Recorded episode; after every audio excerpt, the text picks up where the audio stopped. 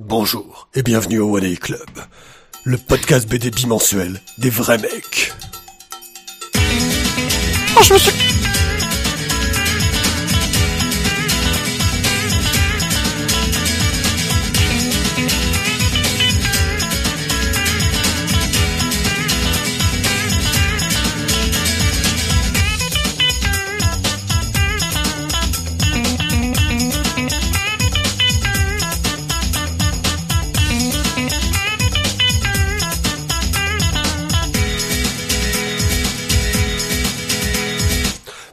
Bonjour, bonsoir même, car nous enregistrons très tardivement cette émission pour vous, oui. Nous sommes prêts à tous les sacrifices pour que vous ayez votre dose bimensuelle de bande dessinée.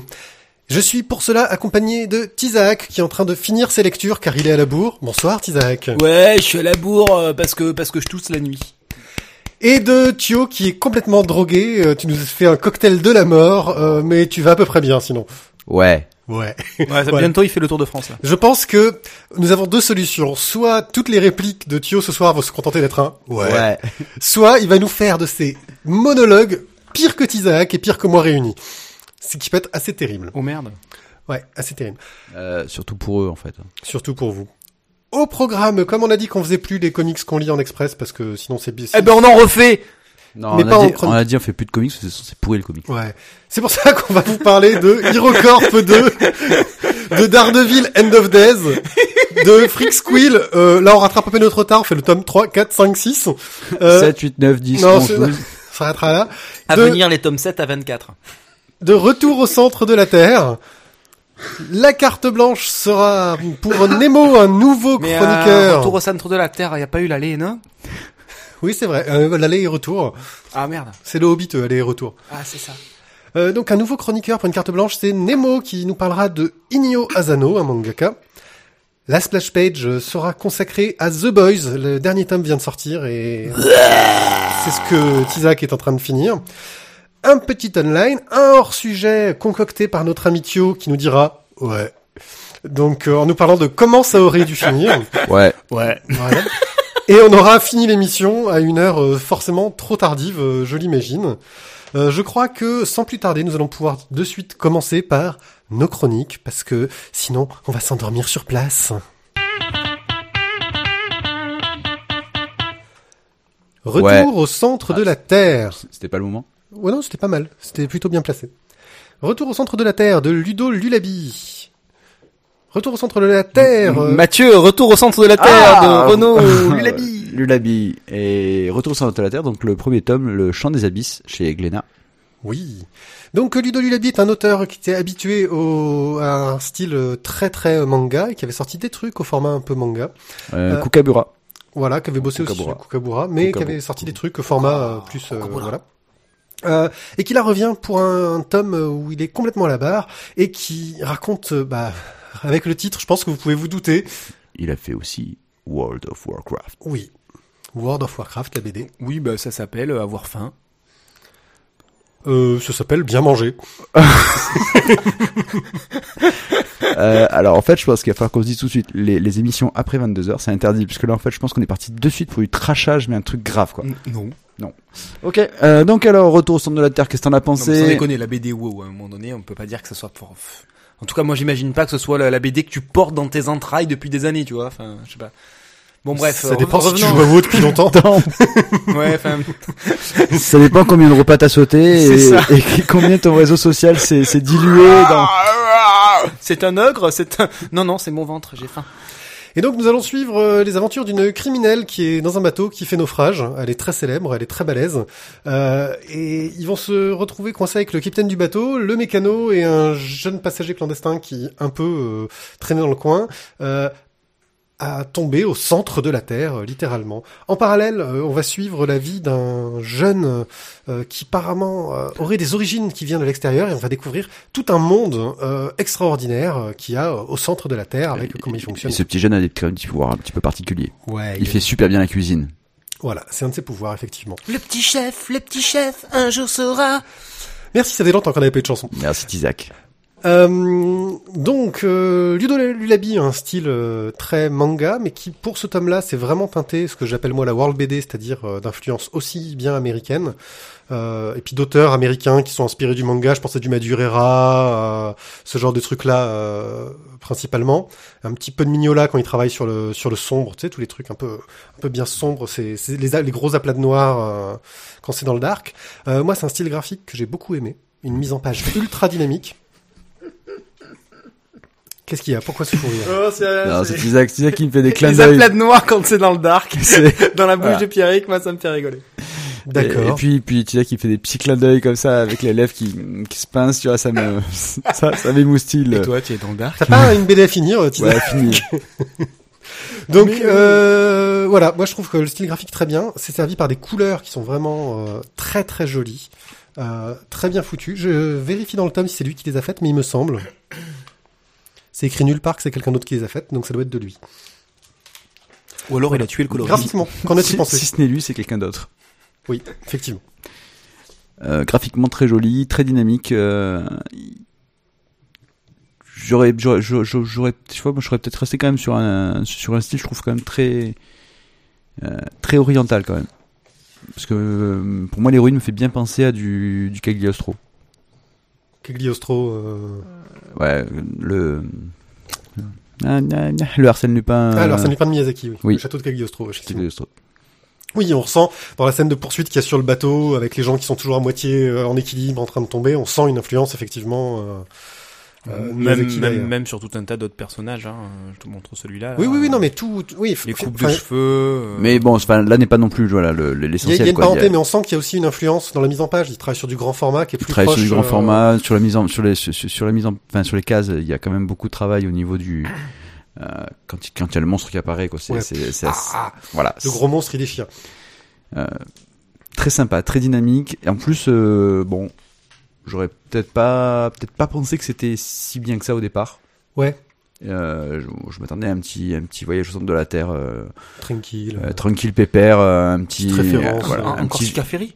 voilà, un petit, un petit Jules Verne, c'est peinard, tranquille dans le sofa, quoi.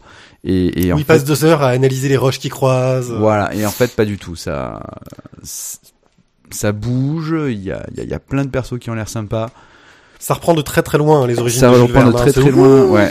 Et, et non, je pense que voilà, ça va être, ça, peut être une très très très bonne série. Il y a un petit lien entre un personnage et euh, le voyage centre de la Terre original, mais euh, qui est très subtilement esquissé et qui sera sans doute plus développé dans les tomes suivants. Au niveau du scénario, donc, euh, qu'est-ce que ça t'a fait? Qu'en as-tu pensé? Bah, même en ayant lu Voyage centre de la Terre, bah, c'est une très très bonne version.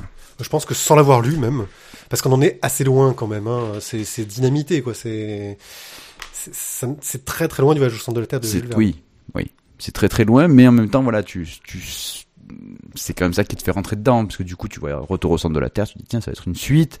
Bon, il n'y a pas eu le préquel, mais euh, c'est c'est la suite, le retour, quoi. Donc euh, ouais, non, le scénario est dynamique, ça laisse beaucoup de surprises, beaucoup de suspense. Il y a beaucoup de questions euh, et d'intrigues qui sont mises en suspens. Euh, je voudrais que tu interdises à Tizak de me faire des petits, des petits signes de la Arrête de faire le signe de la tête et lis. euh, T'as pas avancé d'une page depuis tout à l'heure. Ouais, mais elles sont grosses, les pages. Euh, et donc, euh, ouais, moi, ce que je trouve, c'est qu'en plus, ouais, chaque personnage a son petit mystère, euh, qui sont, c'est pas trop, chacun, on a l'impression qu'ils cachent tous quel- quelque chose, et ça donne vraiment envie d'aller dans les tomes suivants pour en apprendre plus. Euh, voilà, j'ai trouvé ça très très bien foutu. C'est pour qui? Ah, ah. Hmm, ceux qui ont aimé euh, l'île mystérieuse. L'île mystérieuse, ouais. Euh, Moi, j'aurais presque plus dit Porco Rosso dans l'idée. Bah non, parce que Porco Rosso, il ouais, y a rien. Non, c'est pour vraiment tous les fans de, de, de, de blockbusters péchus, quoi. Parce que c'est du blockbusters, ça en jette. Euh, mais il y a un fond, il y a une belle intrigue. Ouais, je pense qu'il y aura quand même plus de, de fond dans- que dans certains blockbusters. Oui, oui, plus de fond, c'est un blockbuster. Mais globalement, il nous fait des tonnes d'images qui en jettent, qui... Enfin, quand t'as le bateau à moitié retourné, euh, les scènes de... Ouais, mais c'est pas too much. Eh. Non, non, il Oui, en- comparé non, à la suite après avec Non, le monstre géant. Non, non, il envoie. Non, je trouve qu'au niveau du graphisme, il, il, en, il envoie pas mal, mais mais il y a un fond, quoi. C'est pas. Il y a les deux. T'as t'as le fond et t'as la forme, quoi. Bref, une très bonne série qui, est- qui, qui, qui est bien, qu'il faut qu'on la suive. Oui, enfin moi qui ne l'ai pas lu. euh, Rapproche-toi de ton micro. Moi qui ne l'ai pas lu, ça donne quand même vachement envie de lire. Non, mais rapproche ton il y, micro. a, il, y a, il y a un joli travail graphique et puis il y a, il y a une unité au niveau des, du choix des couleurs euh, qui, qui, qui donne quand même une, une ambiance assez. Euh, Assez dark, euh, peut-être, non? C'est ça, dans le dark, ouais. c'est ce que, c'est ce à quoi je pensais. on, on- on- en tout cas, il y a, ça, ça donne l'impression d'être, euh, d'être enfermé, voilà. Et l'unité de couleurs, de, je trouve, donne, donne cette- bien cette sensation-là. Par contre, c'est assez bizarre quand tu es euh, en dedans, Quand t'es sous, sous, sous le la passage terre. sous la terre, quoi. Ouais, le passage sous la terre, ça fait assez, assez étrange parce que je crois que le, enfin, le, le choix, le, le choix qu'a fait l'auteur était. Oui. Au niveau, au niveau de l'ambiance, au niveau Ouais. du monde, de l'univers, de comment il développe son univers. C'est intéressant. Bah, il développe vraiment un, un univers. euh, je- disons que ça sera intéressant si ça a un lien avec euh, la surface. Oui. Sinon, il l'aurait envoyé dans l'espace, ça aurait été pareil en fait. Tu vois ce que- Ouais, mais du coup, euh, il aurait dû l'appeler euh, Retour de la Lune ou euh, Retour dans la Lune, ça aurait été compliqué. Quoi. Retour au pourtour Ouais. de la Terre, Il aurait dû changer le nom, quoi. Ouais, c'est ça. c'est ça. Euh, donc pour info, vous savez combien il y a de tomes de prévus? Je n'en ai aucune idée. Ce n'est bah, pas précisé. Voilà, c'est dans la collection Graphica, ça fait euh, 64 pla- pages, c'est chez Glénat, et c'est super bien. On poursuit avec euh, un autre truc que Tizak a pas lu pour lui donner le temps de lire un peu. Puis en plus, ça, tu veux pas le lire, donc... euh, C'est le tome 2 de Daredevil End me of Days. J'aime pas les handicapés. Il aime pas les handicapés. Quel enfoiré. Je, je me, je me, je, je ne suis pas du tout, euh, voilà. Tu es libre de, tes- de ce que tu racontes. Je ne m'associe pas du tout à toi pour ce genre d'argument. Voilà, parce que moi je t'aime bien et t'es pas non plus totalement, enfin bon. Euh, Il est con.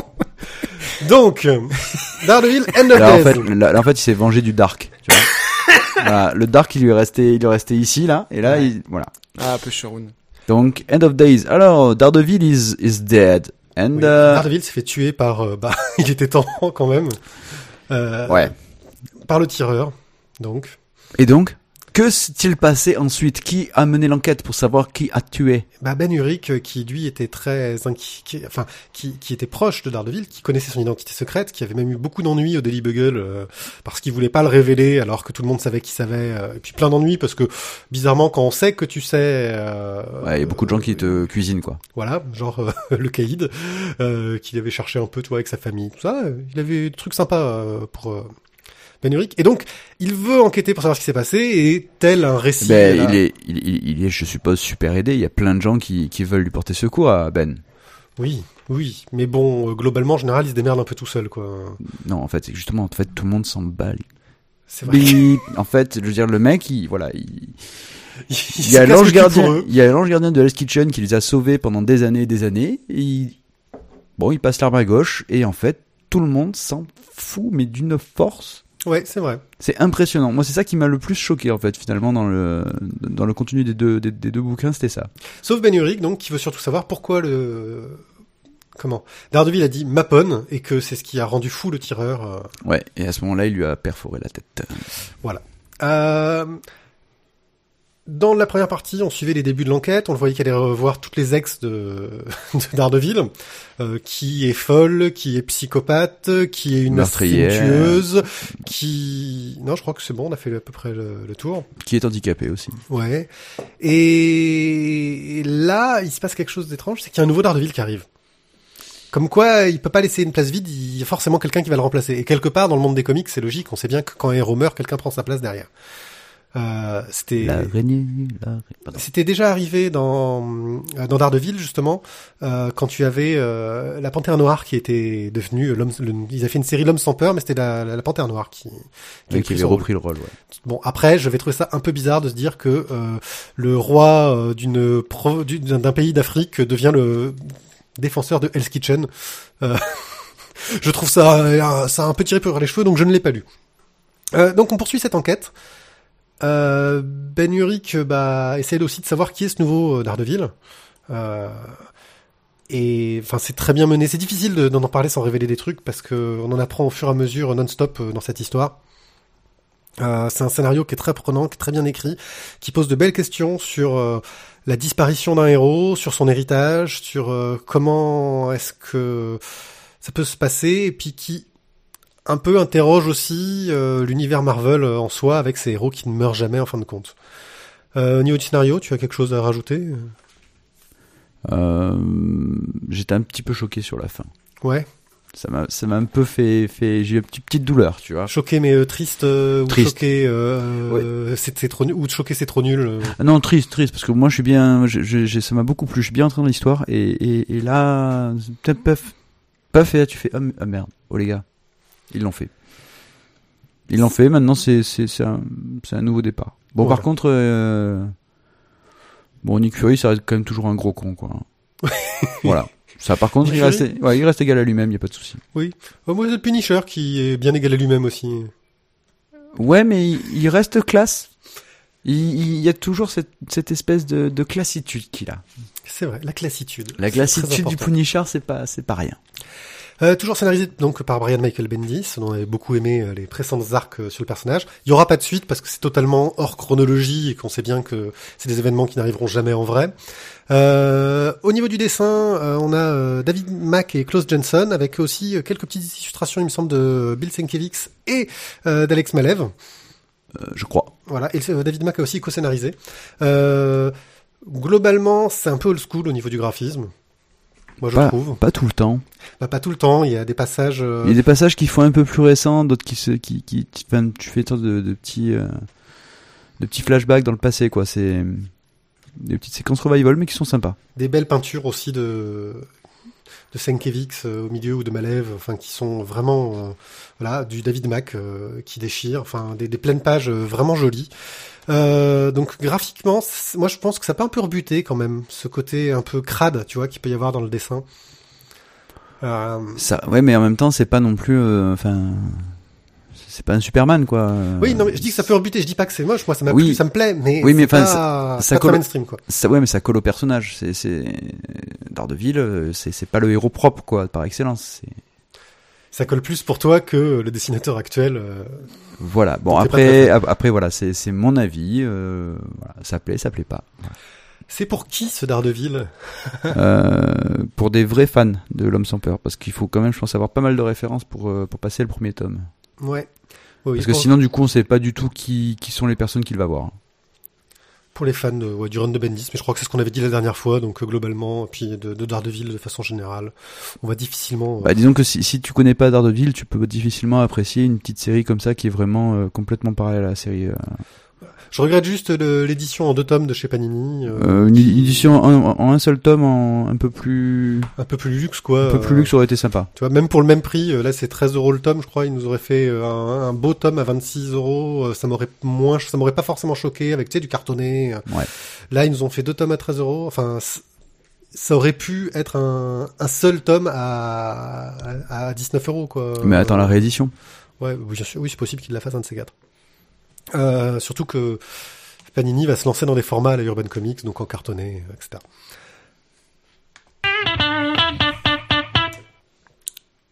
HeroCorp, le tome 2. On avait été un peu circonspect euh, concernant le tome 1, Euh, oui, très. euh, qui, je pense, arrivait au mauvais moment, c'est-à-dire très longtemps avant la fin de la saison 2 euh, d'HeroCorp, et très très lié à l'intrigue générale. Ce qui fait qu'on était un peu perdu, on savait plus qui était qui, qui était quel personnage, euh, quel était leur lien dans l'histoire, et moi ça m'avait un petit peu largué là-dessus. Je pense que euh, le premier tome aurait été plus sympa à, à lire dans le cadre, euh, tu sais, tu suis euh, direct avec la avec la série, quoi, quand t'es dedans. Je suis, ouais, je suis même pas sûr en fait. Même pas sûr? Ouais, non, Moi, non plus, je suis pas sûr. le premier tome, moi je l'ai, enfin, je l'ai, je l'ai, je l'ai peu ou pas du tout apprécié. Donc, euh, Et on vous aurait forcément mis le tome 2 en express s'il n'avait pas des qualités que n'avait que n'a pas le tome 1. Euh, la qualité principale, c'est de traiter que des histoires courtes. Euh, et, et surtout de, de traiter de personnages qui sont très présents dans la série Et de bien les traiter. euh, aussi. Mais surtout, c'est voilà, ce sont des personnages que l'on connaît si on si on suit la. Captain Sport Extrême puis de revenir sur les origines de ces personnages Ouais. euh, la plupart du temps. On a donc euh, plusieurs histoires. Donc les origines de Captain Sport Extreme, les origines de Jean Michang. Jean Michang. Voilà. Euh, donc le pouvoir, c'est de t'interloquer. C'est ça. C'est très, très étonnant comme pouvoir. euh. Voilà. Attention, tu... T'as trois secondes d'inattention. Euh. Nous avons aussi un peu les origines de la, de- de la recherche euh, du recrutement par HeroCorp. Et, et ça, c'est un moment. C'est un grand moment, ouais. Je vais bien vous le dire, je l'ai lu, euh, je, je l'ai lu dans un endroit où je n'aurais pas dû le lire. Et dans un endroit sérieux et, euh, et ah, et ils étaient au travail. Avec ses Et- élèves. Et, et, Ses et je élèves suis- bossaient, je suis- même pas, ils se poilaient en lisant, quoi, c'est Et ça, je me truc. suis tapé une barre de rire, mais un truc phénoménal. En fait, c'est plein de petits gags qui s'enchaînent les uns derrière les autres. Moi, ça m'a beaucoup fait penser à, à l'ambiance qu'on pouvait ressentir dans les, dans les sketchs des nuls. Oui. Euh, où il y a une blagounette, plus une blagounette, plus une blagounette, plus une blagounette, et à l'arrivée, on est plié en deux. euh, Ça voilà. te fait quatre blagounettes. L'avantage, c'est que tu t'arrêtes de lire Merci, quand tu Matt. rigoles trop. donc tu rates pas les blagues en cours de route. C'est ça. Euh, et la dernière histoire, donc, qui elle nous traite un peu d'un futur hypothétique euh, des héros. Que deviendrait-il euh, dans le futur lointain? Ouais. Euh, au niveau du dessin, ils ont fait appel à des dessinateurs euh, de, on va dire, de, de bande dessinée américaine française. Ouais. Euh, donc c'est des auteurs qui sont connus pour travailler euh, sur de la BD euh, de type comics et de type US. Donc on a Stéphane Créti, euh, Stéphane, je crois que c'est Stéphane Louis et euh, Duhart, mais là je trouve plus son nom, son prénom, son nom. Enfin voilà, je me perds euh, parce qu'ils ont tout caché au fin fond du tome. On pourra Euh, l'appeler Jean Chang. Jean Chang voilà. Duhart. Kiko Duhart. c'est presque. Ouais, mais Jean Chang, c'est pas rigolo. ouais. Euh, c'est toujours scénarisé par Simon Astier, donc le créateur de la série, et Monsieur. on retrouve la patte de ces dialogues. Euh, je Ouais. trouve que euh, il s'en sort vachement mieux sur des formats courts, en fait, que sur une longue histoire comme il avait Hmm. fait dans le précédent HeroCorp. En même temps, c'est ce qui ressemble le plus aussi à- Au format de- au format sa vidéo. Hein, donc, euh, Euh, donc des dialogues qui sont bien ciselés des, et qui collent très bien, des personnages qui sont bien écrits, un style graphique qui est très bien et qui en plus euh, tente de trouver un certain ton. On, peut, on, on ne peut que penser à une approche un peu à la The Boys sur les dessins de c'est Stéphane Créti sur la première histoire, sur les origines de Captain Sport Extreme. Euh, ça il m'a pas, pas mal fait penser. Euh, je sais pas, ça me fait penser à l'histoire sur le français. Oui, je suis tout à fait d'accord avec ça. ouais. Voilà, euh, avec des gens avec des têtes de gros dégénérés. Euh, Oui, et puis, enfin, je trouve que ça, du coup, ça, ça détonne un petit peu de l'ambiance euh, générale de d'Hirocorp. Euh, et pas dans le mauvais sens, voilà. C'était pas mal parce que du coup, on se plonge euh, un peu dans du sérieux et du coup, l'humour vient un peu nous, nous sécher à chaque fois. Voilà, c'est, pas mal.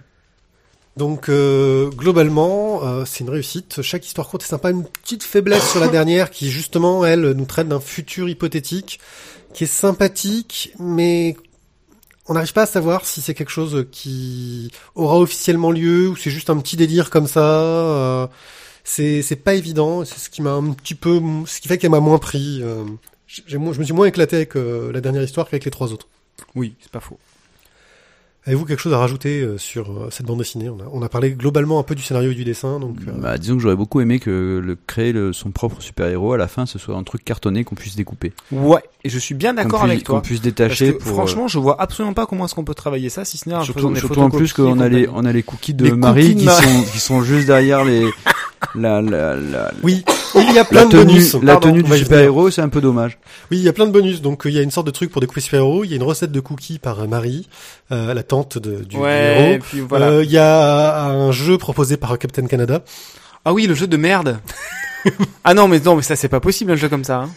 Oui, mais je pense que c'est fait exprès. Mathieu, tu nous retrouves la règle, s'il te plaît? Ouais, attends, j'y arrive. Voilà, donc euh, c'est vraiment bourré de petits bonus super rigolos, super sympathiques, où ils se prennent pas au sérieux, euh, ça, ça aère un petit Voilà. peu. Le test de compétences. euh, trouvez les 42 mots cachés dans cette grille en vous chronométrant. Les résultats sont en bas de la page suivante.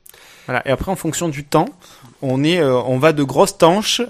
Moins d'une Ah, minute, on te euh, croit pas. personne n'y croit. euh, environ un mois comme comme Cat- Canada. Comme Canada. Comme Captain Canada. Voilà, toujours pas terminé, on est en janvier 2016, abandonné, c'est pas grave. Vos petits enfants auront fini avant vous. Voilà, c'est un de vos petits-enfants qui vient de terminer, pas après avoir retrouvé cette BD dans une malle au grenier. Euh, ouais. Petit enfant, ton grand-père ou ta grand-mère n'avait pas de bras jusqu'à l'âge de 63 ans. Enfin bon, c'est très drôle, euh, Voilà. ça se prend pas au sérieux et c'est très réussi. Euh, pas la peine d'avoir lu le tome 1 euh, pour l'apprécier. Euh, Hum, clairement, ouais. pense qu'il faut quand même connaître un peu la série pour euh, l'apprécier pleinement, même si pas forcément. Ouais, non, mais enfin, quand même. Enfin, Johnny Chang, par exemple, je crois, n'apparaît que dans la saison 3, donc, euh, Euh, je crois pas que, ou alors à la toute de- fin de la, de la ouais. saison 2. Mais voilà, enfin, il faut quand même un minimum avoir suivi quand même l'univers. oui, mais non, je pense que comme c'est des origin stories, c'était pas Ouais, obligé forcément d'avoir. Il y a quand même Miyagi-san, quoi. Qui est... Oui, il y a Miyagi-san dedans. Ouais.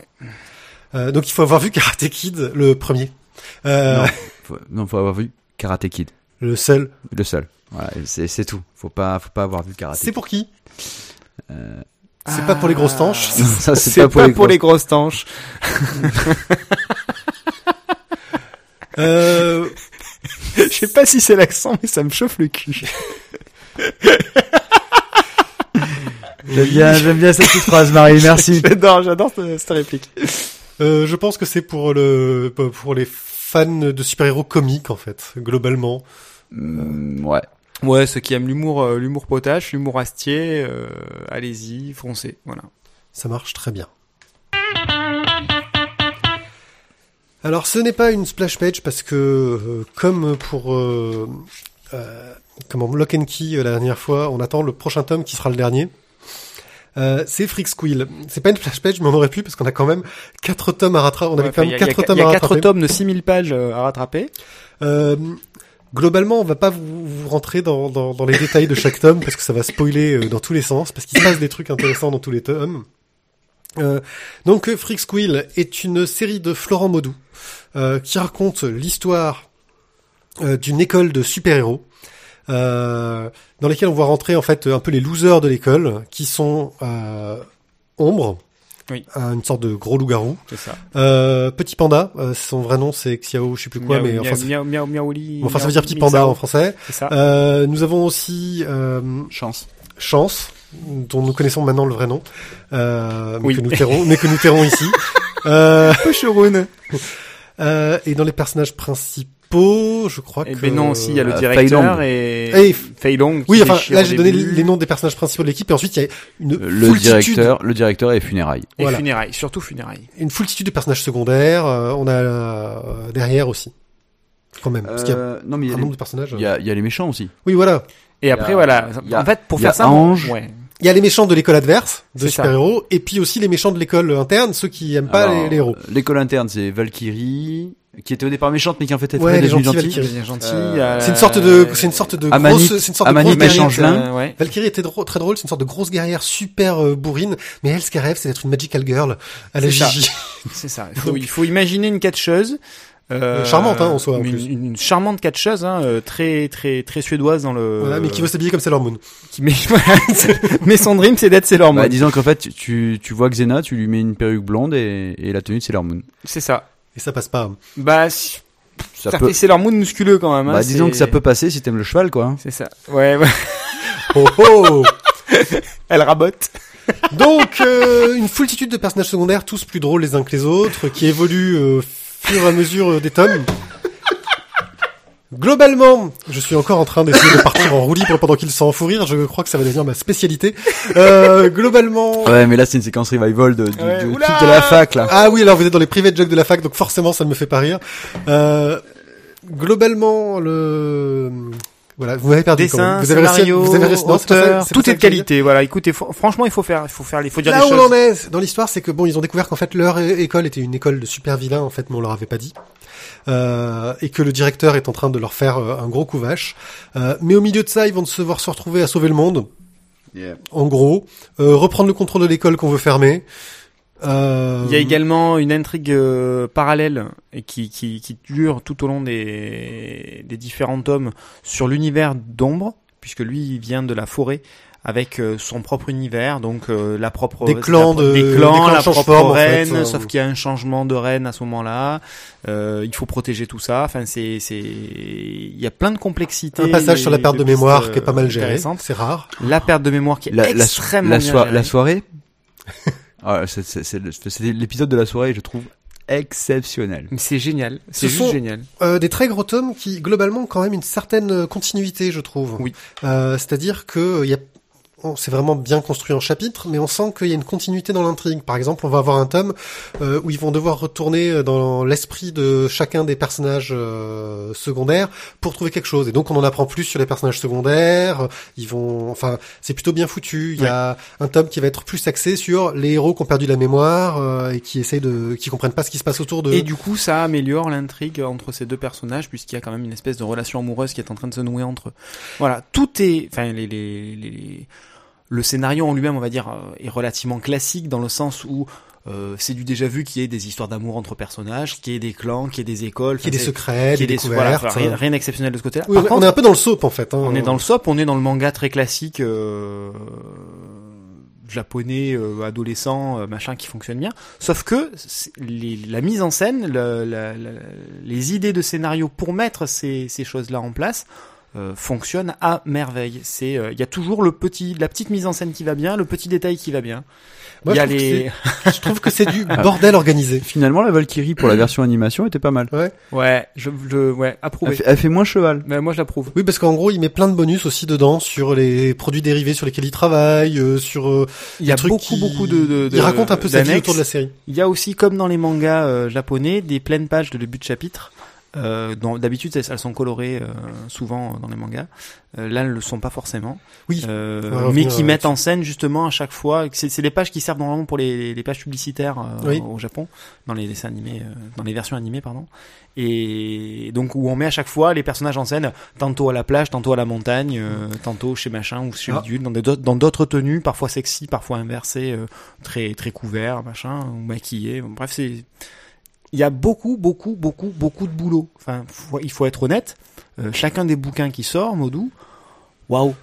Pour revenir Wow. vite fait sur le scénario quand même, moi un truc qui me plaît beaucoup, c'est que j'ai l'impression que c'est du bordel organisé. C'est-à-dire que t'as l'impression qu'il part en sucette non-stop, et puis plus tu avances dans l'histoire, plus d'un coup il trouve le moyen de se raccrocher aux branches de son intrigue, de te sortir le truc qui était dans euh, trois tomes avant, de te Ouais, faire revenir les bonhommes pain d'épices. Euh, Ouais, moment, ouais, mais euh, pareil, c'est pas. il y a des bonhommes pain d'épices branches, euh, guerriers dedans. Ouais. Puis c'est une sacrée armée. Hein. D'ailleurs, ils vont en faire un jeu vidéo qui va s'appeler Call of Cookie. Pour de vrai, sur Android. Euh,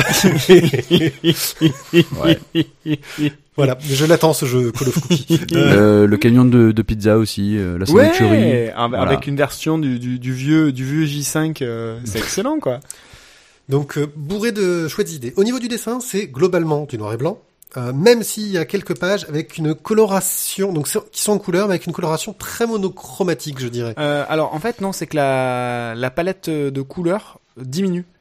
C'est-à-dire que euh, petit à petit, il nous supprime des couleurs sur. euh, En tout cas, sur les derniers tomes, il me semble que c'était comme ça. Il, il supprime petit à petit des couleurs pour basculer vers le, vers le monochrome. Sachant qu'il existe une version euh, couleur de Freak Squill avec Ouais. des tomes plus petits, machin chose, plus cher, plus grand, moins joli. Ouais, mais ils sont Euh, pas tous sortis encore pour Parce que son noir et blanc est sublime. hein, je veux dire, il a. Ah il a- oui, non, c'est génial. Euh, il est alors premièrement, il a une représentation, moi je trouve magnifique de la femme, euh, qui n'est, qui est loin des clichés. Euh, il arrive à, à gérer plusieurs anatomies féminines différentes. Ouais. Alors, en Mathieu fait, est en train juste, de nous juste, montrer. voilà, juste, il Ouais, tombe sur loin des clichés. Voilà, en Ouais. fait, je tombe, je tombe, je tombe juste sur euh, l'épisode 3 où, en fait, où tout le monde se met en, en sous-vêtements. Ah c'est oui. ça. Et mais voilà, mais effectivement, quand je veux dire je des anatomies, je, je suis c'est- d'accord avec c'est- Pied-Pied, Il c'est-à-dire que pas dessiner qu'un qu'un seul type de meuf, quoi. c'est ça. Il fait pas que des nanas qui ont des hanches de 14 mètres avec une taille. euh, C'est pas l'école de- Topco, de, de 2 quoi. cm et, et du euh, 250 Z euh, au niveau des bonnets. Euh, cha- chaque personnage est, est, est différencié. L'héroïne est plutôt ronde, euh, Valkyrie est super baraque. euh, C'est ça. T'as, tu, re- euh, tu L'héroïne as- est plutôt ronde. Non, non, les, euh, si, chance, chance, elle est quand même euh, équipée. Par contre, l'asiatique, euh, bah, elle est plus asiatique, quoi. Bah, elle a un gros cul. De quoi, petit panda oui, Ouais, petit panda, bah, là, ouais, elle, elle, est- bah, elle est panda, quoi. Voilà. Mais elles sont Mais enfin, elle s'en plaint. Enfin, attention, elle s'en plaint. Parce qu'effectivement, euh, pour le reste, elle doit faire du, du, du 32.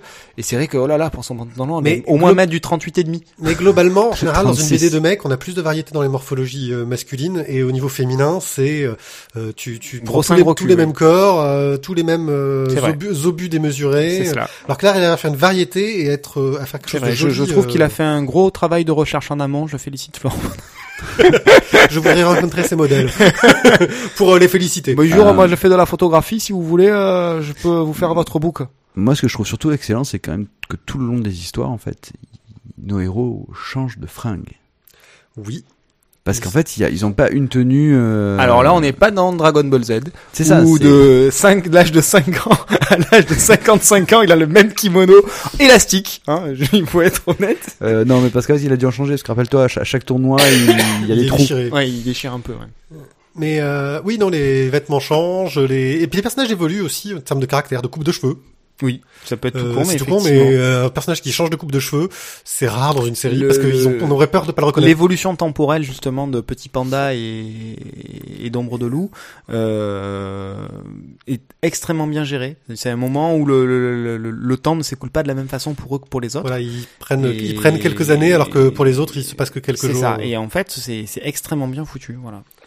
Voilà. Bon, globalement, une très très bonne série, vous l'aurez compris. On vous reparlera euh, très prochainement euh, d'un spin-off qui s'appelle euh, Funérailles. On vous rappellera. On vous reparlera. Ouais. On vous re- repar- reparlera- reparlera. Voilà. Dis-moi, tu veux un petit peu de Genepi Ne voyons pas d'autres explications. Funérailles, donc.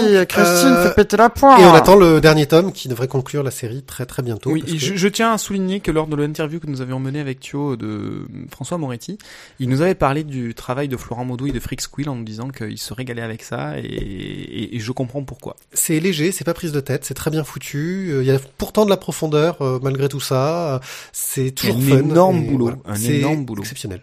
Euh, et moi, je ne remercierai jamais assez. euh, c'est Sébastien Silimon qui m'avait recommandé ça euh, lorsque je l'avais interviewé en me disant il faut absolument lire ça. Donc allez-y, label 619, euh, Shankama. Shankama.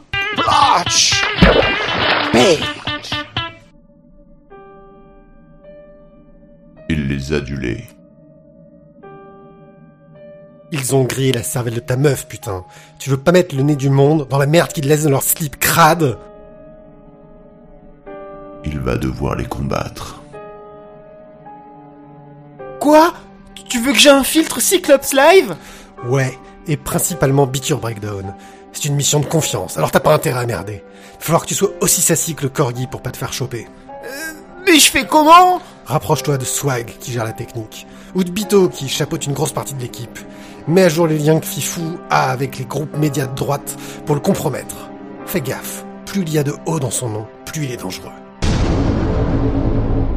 Quand la perte d'un épisode est fatale, Merde, tu m'avais pas dit que Tripod serait dans le coin T'inquiète, avec le dossier que j'ai sur eux, ils te feront rien. Le dossier? Ouais, ils sont bien barrés. Le capitaine possède une écurie de licorne naine et qu'il fait subir les pires outrages. J'ai déjà affaibli Monsieur D en poussant son équipe d'esclaves à se rebeller, mais faut quand même te méfier de Barbatruc. Il peut fabriquer un agitateur d'intestin avec une paille et un demi-câble XLR. Quand la chute du réseau n'est pas la fin, Je croyais que Novache était tombé l'an dernier. Faut que tu rappuies avec des renforts, c'est un carnage Le cubain a commencé ses jeux de mots à deux balles Non mais Bonessi a pris le contrôle de la météo Putain. Planque-toi, je règle son compte à Nino Live de Gag Geek, et je rapplique avec les petits mecs. Tio Merton et Matt Manga ne seront pas de trop. il reste un seul espoir. Les mecs, vous me laissez pas Patrick. C'est perso entre nous. Il a refusé deux fois mon émission. Je vais tellement lui botter le cul qu'il y aura pas assez de neige en Finlande pour le refroidir. Les mecs. La face cachée du podcast. Ils sont pires que ce que j'aurais cru Sorti-le dans le 12.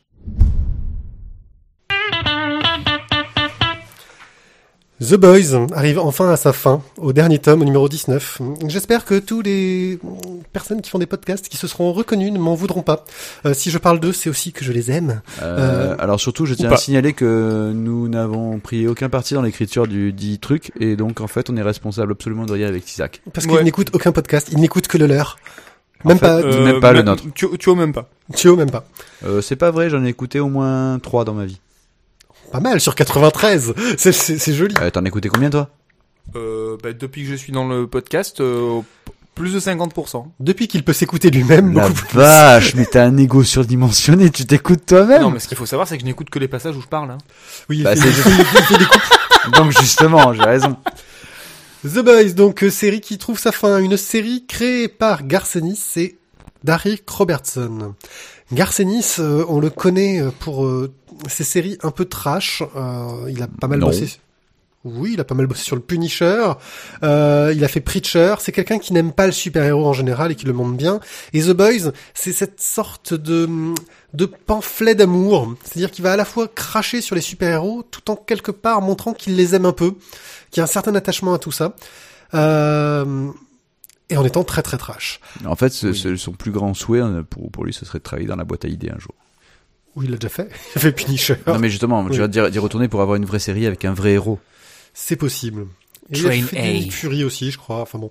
Euh, Derek Robertson, lui, est connu pour Transmettre, Et ça, c'était de la balle. voilà, Transmétropolitane, euh, une exceptionnelle série. Et dans le genre bien trash, euh, on était plutôt bien servi. Ça, ça faisait son effet quand même. Et donc dans The Boys, euh, nous allons suivre les aventures de Petit Huggy, qui est un anglais tout ce qui est de plus normal, qui alors qu'il est en train de faire la farandole avec sa copine, euh, sa copine se voit percutée par Train A, un super-héros euh, qui fait partie de l'équipe des sept. Euh, et en fait, elle se fait tellement percuter qu'il reste que ses bras dans les mains de Petit Huggy, euh, bah, et elle en meurt en fait. C'est ça, hein. Ouais, c'est pas tant l'arrachage de bras qui la tue, je crois. C'est surtout le l'impact dans le mur ensuite. dans le avec mur Tra- derrière. Oui, enfin bon, bref, à un moment donné, euh, elle a mal quoi. Hein, Petit Huggy est un petit peu euh, choqué et perturbé. Petite euh, rectification, il me semble que Petit Huggy est gallois et pas anglais. Oui, gallois, oui, c'est possible. Ouh, je vais me faire taper dessus par tous les gallois. Euh, petit Huggy donc euh, se fait approcher par euh, Butcher, euh, un homme qui dit faire partie euh, des petits gars, The Boys euh, en VO, euh, qui est un groupe qui va enquêter sur les super-héros qu'il y a dans ce dans cet univers euh, pour mettre à jour leurs pires vices, parce qu'il explique que en général un grand pouvoir implique beaucoup de saloperies.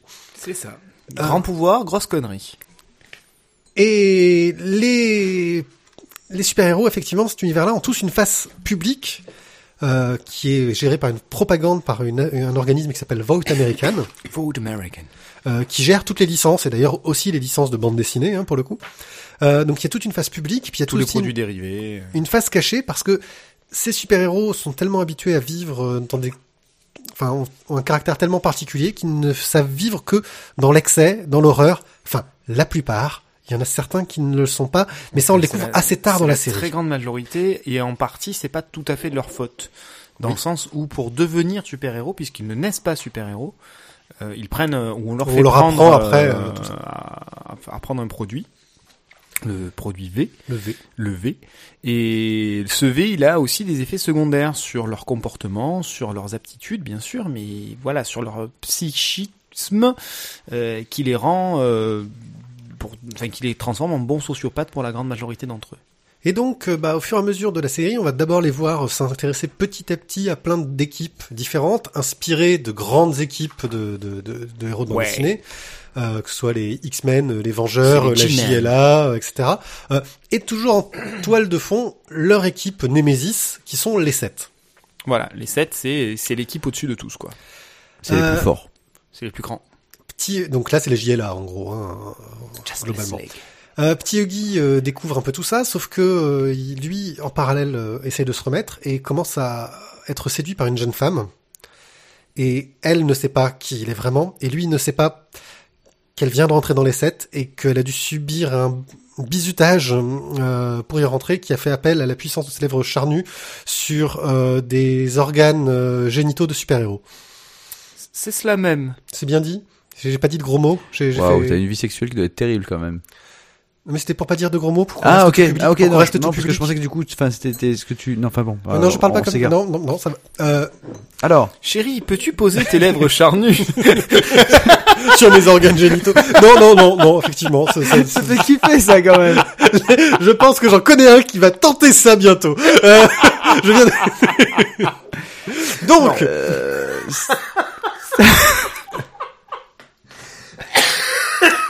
eh bien, oui, bonne soirée à vous. La série Je est mourir. très très trash, tellement trash qu'elle a commencé chez DC Comics et qu'au bout de, je crois, euh, quatre numéros, enfin pas beaucoup, quoi, euh, elle est allée chez un autre éditeur, un dé, un dé qui s'appelle Dynamite.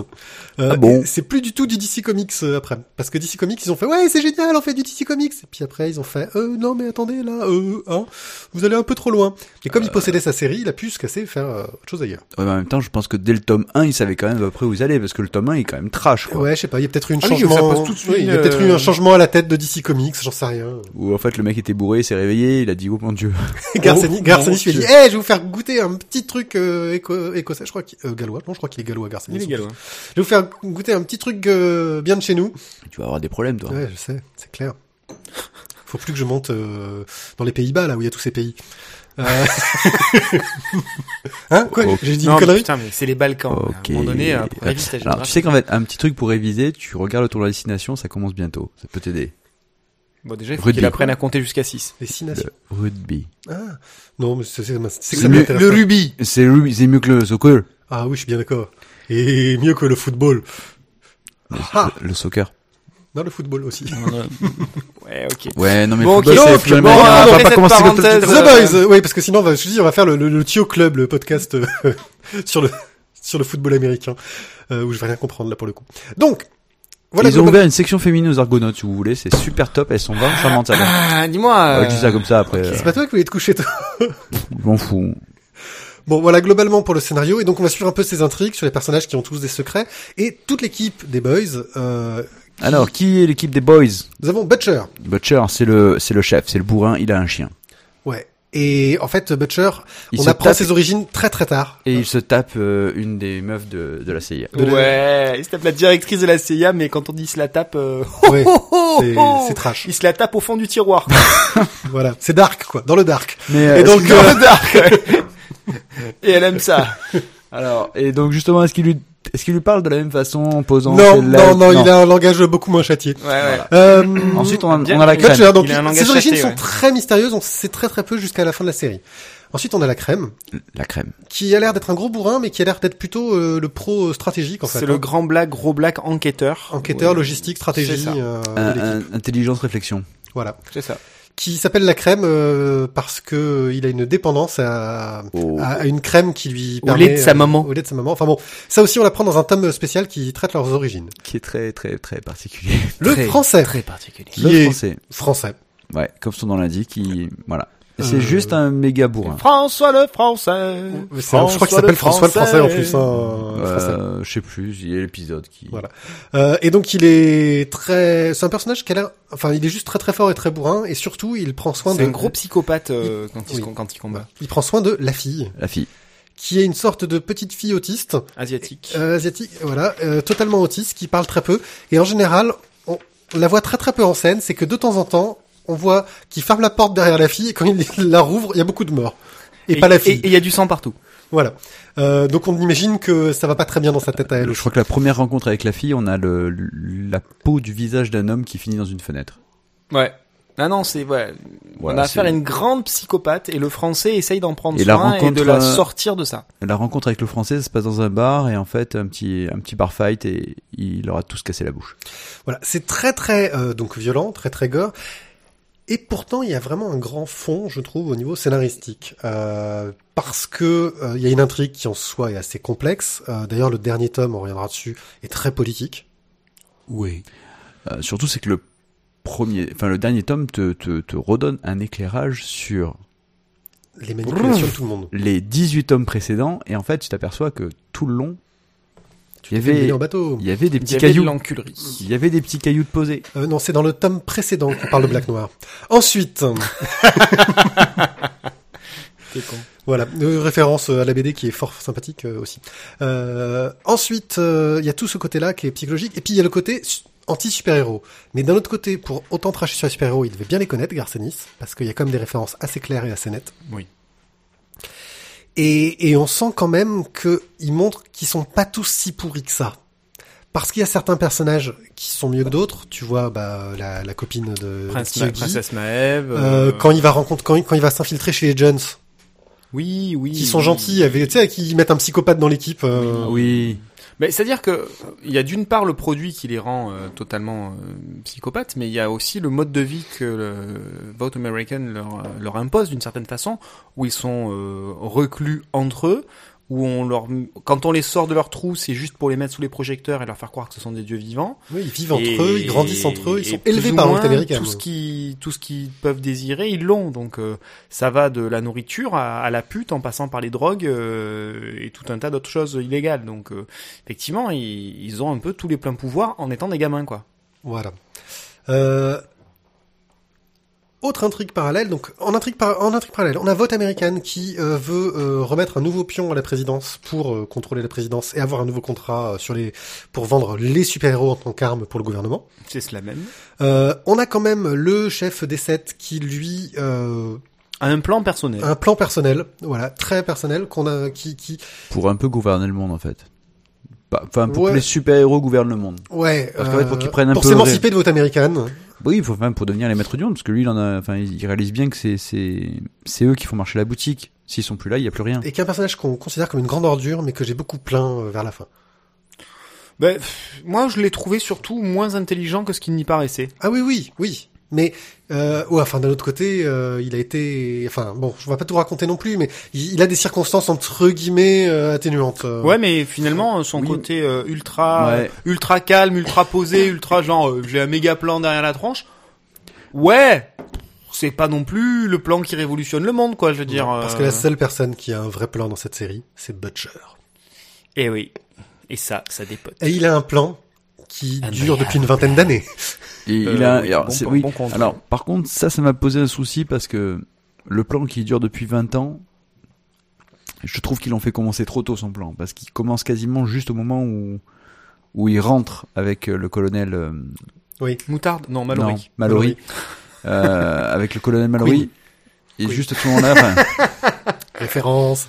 Euh, voilà. bon, mais voilà. Je t'ai tué avec ma référence là. Euh, Donc euh, non, c'est c'est ouais, ils font ils font commencer le plan de Butcher à ce moment-là, alors que Butcher vient à peine de de, de rentrer en contact des super héros. Et je trouve que c'est un peu trop rapide. En fait, ce, je, je dirais pas que Butcher à ce moment-là a un plan parfaitement établi de A à Z, Il euh, mais il sait simplement qu'il a placé des pions aux bons endroits là, et il sait très bien que plus tard il, il aura besoin de s'en servir, mais il sait pas encore comment, il sait pas encore quand. D'ailleurs sur Moi, le je le vois plutôt comme ça. D'ailleurs, Euh, sur le dernier tome, où en gros, bon, le dernier tome, c'est euh, Petit Huggy contre Butcher. On vous expliquera pas les, les le pourquoi du comment. Hein. Euh, ça, à vous de le découvrir dans la série. Donc, c'est Petit Huggy contre Butcher. Euh, et franchement, je trouve que là, tu te rends compte que Butcher, il sait plus trop où il va, en fait. Euh, il est, il est complètement largué, ce mec. Euh, Ben, il avait un que- plan, mais, mais, mais il veut le faire, mais il veut pas. Enfin, c'est. Ouais, mais même même ça en fait, il était pas sûr de le vouloir le faire parce que d'une part, euh, Il est fou. il, il a perdu un petit peu la raison, mais il veut mener son plan à, à bien, mais pas forcément dans n'importe quelle condition. Et il pensait même ne pas pouvoir y arriver. C'est-à-dire qu'il l'avait en tête, c'était d'une certaine façon sa, sa, sa motivation, son, son, son énergie, son essence, hein, son carburant. Sauf que euh, il pensait être à court de carburant avant. Non, surtout c'est qu'il il il avait il avait choisi Petit Huggy pour en faire le Un garde-fou.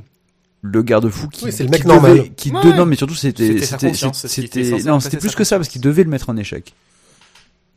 Il l'avait Ouais. il l'avait choisi au départ pour ça et en fait il commençait à avoir des regrets parce qu'il Comme sentait qu'il il pensait mourir avant. hein.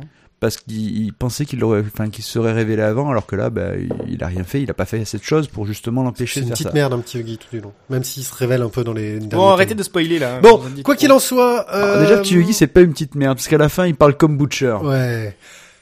Ouais, mec, je vais t'en mettre plein la face, moi. Vous aurez compris qu'on a énormément Ah, apprécié black, le ouais. scénario de cette BD. Il y a quelques passages un petit peu creux mais qui savent remonter euh, très rapidement. C'est-à-dire qu'en gros, il y a des... Ça me souviens quand on reparlait euh, tous les tomes au fur et à mesure, on pouvait remonter Ouais. toutes nos chroniques où on en parle, on se dit, il serait temps quand même qu'au prochain tome il se passe quelque chose. Et paf, au prochain tome il se passait un truc. Euh, et il- à chaque fois, il arrivait à, à aller pile poil à nos- dans nos attentes pour faire euh, évoluer sa série, je trouve. Moi, j'ai pas eu l'impression qu'il y a eu beaucoup de trous quand même. Hein. Enfin, dans l'ensemble, ça, c'était quand même bien péchu, quoi. Euh, au niveau du dessin, Derek Robertson ne se fait pas toute la série. Non. Euh, il reste sur les sept premiers tomes. Euh, ensuite, il y a beaucoup, beaucoup de, de dessinateurs qui repassent derrière. Euh, il y a John McCree, il y a Ross Brown, il a- principalement, c'est eux deux euh, principalement. Il y a Esquera qui fait un passage. Euh, on reste dans un style euh, assez proche de Robertson. Ça se tient un peu la route. Certains illustrateurs sont un peu faibles, d'autres mettent un peu de temps à trouver leur marque, je trouve. Euh, euh, mais globalement, ça se tient. On reconnaît bien les personnages, euh, ça marche bien. On est dans du super-héros classique, mais un, petit peu plus sombre. De toute façon, vu le côté trash, il le fallait. Enfin, moi, globalement, je trouve que pour une série qui a duré aussi longtemps, le dessin se tient. Oui. Euh, je sais pas si vous avez quelque chose de particulier à rajouter sur. euh, Oui, il y a eu quelques tomes ou quelques planches par-ci par-là où c'était un peu en deçà. Euh, mais dans l'ensemble, euh, notamment au disons niveau de l'ancrage ou alors des perspectives où certaines, de temps en temps, les personnages étaient un peu écrasés. Ouais. Bah, disons ce qu'on peut reprocher, enfin ce qu'on reprochait des fois en lisant un tome par-ci, un tome par-là, on, enfin, sur la sur, sur- sur la longueur de la série, on peut pas le reprocher. C'est Quoi. exactement. On est bien d'accord. Voilà, par exemple, dans le dernier tome, j'ai, j'ai parfois, je sais qu'il y a Robertson qui revient pour certains épisodes. Alors c'est toujours difficile parce qu'on ne sait pas quels épisodes ont été dessinés par qui. Parce que c'est Derek Robertson qui a quand même fait toutes les couvertures. Euh, et euh, c'est vrai qu'il y a des moments, euh, j'ai du mal à, à, à voir qu'on a changé de dessinateur. Euh, Même si je pense que Derek Robertson a, a fait le dernier, le, le dernier numéro en fait. Euh, euh, parlons un peu de la traduction que moi je trouve. euh, Je trouve, qu'il y a un énorme travail sur l'ombre ici qui est, qui est, qui est excellent. oui, Ouais. oui, d'accord. Ils ont regardé du- un dessin où il y a une scène assez go- assez gore, non pas gore, assez Euh, porno. Oui. Oui. Euh, au niveau du de la traduction française, alors The Boys, c'est un peu compliqué parce que c'est une série qui a connu un, un spin-off, donc une série dérivée qui s'appelait Erogasme, euh, qui en fait est tellement dans la continuité de la série que je comprends pas qu'ils l'ont fait en série dérivée. Euh, chez Panini, ils l'ont publié dans la continuité. En termes de traduction, il y a un travail, je trouve, euh, vraiment très très réussi, parce qu'on a à chaque début de tome un comment un petit préambule écrit par le traducteur qui nous remet dans le contexte, qui nous explique le titre original, Qui Qui nous nous explique ouais, les choix qu'il a fait au niveau de la traduction. qui nous donne les références qu'il utilise. On voit qu'il allait chercher des références loin parce que quand il commence à parler dans les références hip-hop, euh, puis euh, les références à des Le films, West Coast, euh, et, le West Coast et le, le enfin, celui-là est excellent. Oui. de- quand, quand il va dans les dans les références aussi euh, au cinéma populaire, à ces trucs-là, des trucs que je connais pas forcément, qu'on connaît pas forcément, qui sont parfois assez pointus. On voit que le mec, bah en culture anglaise, il devait avoir des bonnes notes. Euh, en civilisation, tu sais, en cours de de Euh, donc c'est Alex Nikolavitch, il a fait un excellent travail tout du long, surtout qu'il y avait certains tomes qui devaient être d'une difficulté particulière, dont le tome qui raconte les origines euh, du, du français, qui se passe en France, et où en VO, bah, il y a une sorte d'argot franchouillard un peu bizarre, et pour que ça passe en VF, bah, il a dû trouver une approche euh, pas évidente, et je trouvais que moi que ça marchait très bien. Euh, en plus, ça demande d'avoir un vocabulaire, euh, on va dire, à connaître plein de gros mots pour montrer une certaine variété dans le langage fleuri. Euh. Et franchement, voilà, moi j'ai faut avoir un petit peu d'imagination. j'ai trouvé le travail d'édition plutôt sympa, même si bah, dans les recueils, parfois il y en a des plus petits que d'autres. Euh, On se retrouve sur 19 tomes hein, en moyenne euh, au moins cher, je crois qu'il a 13 euros. Ça fait quand même beaucoup de tomes. Euh, Mais... en moyenne 6 tomes, euh, enfin 6 six numéros, recueils. euh, ouais, entre 4 et 6 et 6 épisodes américains dans un dans un tome. Euh, Panini sort une édition de luxe euh, qui contient plus de tomes, je sais pas combien exactement, euh, en couverture cartonnée, euh, qui je pense vaut le coup et devrait permettre d'avoir l'intégrale de la série pour moins cher. Mm, Ouais. En fait, ils sortent un truc qui est en un seul tome et qui fait qui fait 47 cm de hauteur, c'est ça? Ouais, c'est ça. Donc parce que là, on a tous les tomes sur la table et c'est vrai que ça fait quand même beaucoup. Il nous en manque juste un que j'ai prêté, que je récupérerai un jour. Euh, donc voilà. Euh, quelque chose à rajouter sur cette série qui est vraiment. Ne Ouais. soyez pas rebutés par euh, l'aspect euh, sanguinolent ou sexuel de certains numéros. Euh, Allez-y parce que l'intrigue euh, des personnages et l'intrigue politique vaut le coup.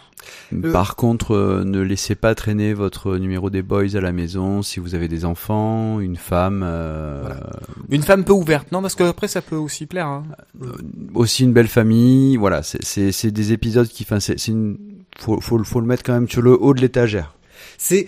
Il y a. Le- Moi, Ah, par exemple, aujourd'hui, j'étais en train de le lire Mhm. chez le coiffeur. Voilà. Ah. Par contre, Et, euh, et, et la, la, la, la, la- la- il faut le dire, hein, la bombe sexuelle qui m'a servi de, de, de paire de ciseaux, euh, de mauvais paire de ciseaux d'ailleurs.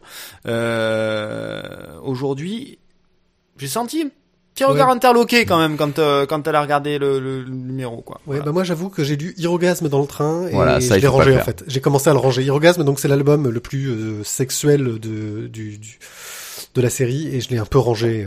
Alors le sexe est gratuit, la violence est gratuite, mais ça sert toujours le propos. C'est ça qui est assez étrange. Euh, Bah, donc c'est pas gratuit? Bah si, parce qu'il pourrait faire des hors-champs, des Ouais, trucs comme ça. Enfin, tu as entendu le, tu as entendu le T'as entendu? Euh, Crac deux, deux vertèbres. Ouais. Deux vertèbres. Oui, euh, Thio est en train de se décomposer à côté de nous. euh. Mais pas du Ah, tout. Pas du tout. Non, non, c'est juste que là, il t'a- il t'a, il t'a, il t'a fendu en deux. Tu vois, il comme voilà un bio, c'est crac comme ça. Non, moi je trouve que c'est quand même globalement parfois il en fait des tonnes pour le plaisir de faire des tonnes. Sans toucher la Corse. Je trouve qu'il en fait des tonnes pour en faire des tonnes parfois, mais c'est aussi le ton de cette BD. C'est pour qui? Euh, pas pour les enfants, pas pour les âmes sensibles. Euh, Pour ceux qui connaissent les super-héros, mais qui ne les aiment pas. Pour ceux qui connaissent les super-héros et pour ceux qui ont envie de les voir autrement que tout beau, tout neuf. Euh, pour les fans des Monty Python. Hein?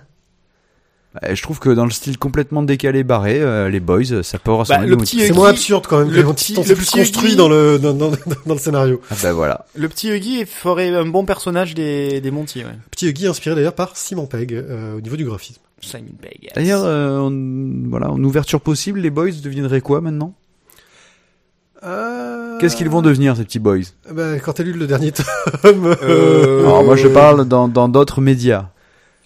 Est-ce que là une Est-ce qu'on peut en faire un film Est-ce que c'est- c'était prévu Est-ce qu'ils en je parlaient crois que j'avais entendu des histoires sur adaptation, mais alors à moins d'être une scène tra une, une chaîne trash qui veut faire quelque chose de vraiment gore, je vois difficilement Moi, j'imagine ça. bien un dessin animé sur Disney Channel, euh, super bien.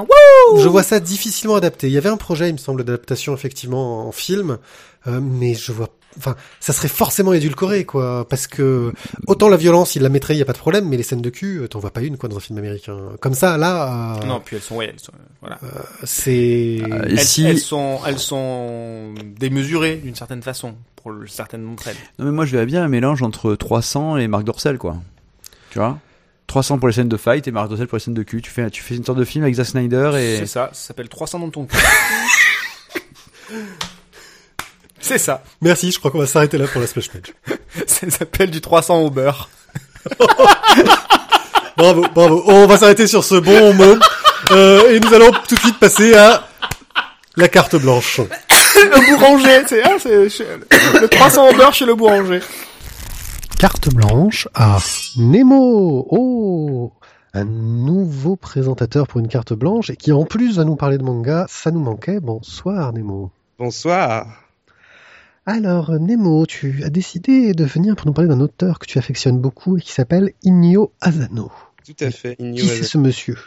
Alors Inyo Asano, bah, c'est un mangaka surprise Ouah qui est connu en France, qui a qui a commencé à se faire connaître ou en tout cas remarqué euh, dans le milieu des lecteurs de manga pour euh, une œuvre en deux volumes qui s'appelle Solanine, mais qui est plus connue euh, à l'heure actuelle pour une publication qui s'appelle Bonne nuit euh, Poun Poun, euh, que vous pourrez reconnaître en magasin pour ses couvertures très euh, unicolores, on va dire. Et, euh, et voilà, donc c'est un auteur qui euh, pour moi, est un des plus intéressants euh, dans, dans le petit monde des mangaka actuels. Et euh, comme c'est un auteur en plus qui est qui semble un peu libéré des contraintes habituelles des mangakas, c'est-à-dire il fait pas du shonen, il fait pas du shoujo, euh, il n'a pas énormément de volume, mais vraiment c'est des œuvres très adultes. Je trouvais que c'était intéressant d'en parler. Oui, alors moi j'en avais vaguement entendu parler sur Bonne Poon Poon qui m'avait intrigué de par euh, son graphisme euh, avec ce personnage de sorte de pingouin au milieu un peu bizarre. Euh, et donc oui, ça m'avait pas mal intrigué, donc euh, j'espère que tu vas me convaincre de me mettre à fond là-dedans. Alors bah, déjà, je vais faire une présentation des différents trucs qui sont sortis, enfin des différentes œuvres qui sont sorties en France. Donc, il a été édité en France à partir de 2006. Je crois qu'il n'a eu que Kana comme éditeur. Ça a commencé avec Un Monde Formidable en 2006 que j'ai pas lu. J'avoue, ça commence mal, mais celui-là, je l'ai pas lu.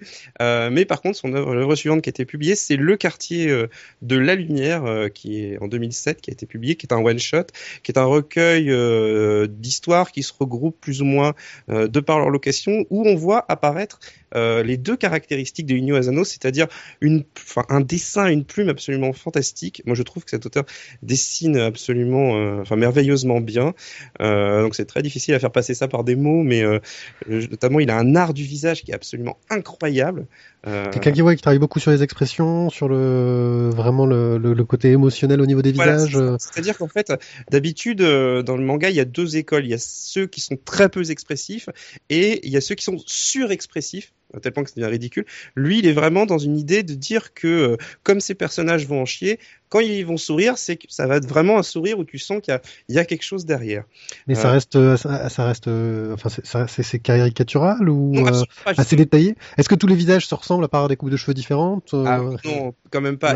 Disons que ces personnages féminins ont tendance à se ressembler tous, mais je trouve qu'au niveau du dessin, il y a vrai, enfin, il dessine merveilleusement bien ce, ce gars-là. D'autant plus, comme je disais, qu'il doit pas être soumis à énormément de contraintes. Je sais pas quel est le cas pour Bonne Nuit Poun Poun, si c'est vraiment une publication hebdomadaire, mais en tout cas, euh, la qualité du, dessin est impressionnant. Je vais pas dire pour un manga parce que ce serait un peu euh, péteux de dire ça comme ça, mais vraiment moi c'est le dessin qui m'a attiré euh, le plus. Et euh, dès le quartier de la lumière, dont on sent quand on a lu le reste de son œuvre que c'est quand même une œuvre de jeunesse, enfin une, une, première œuvre quoi.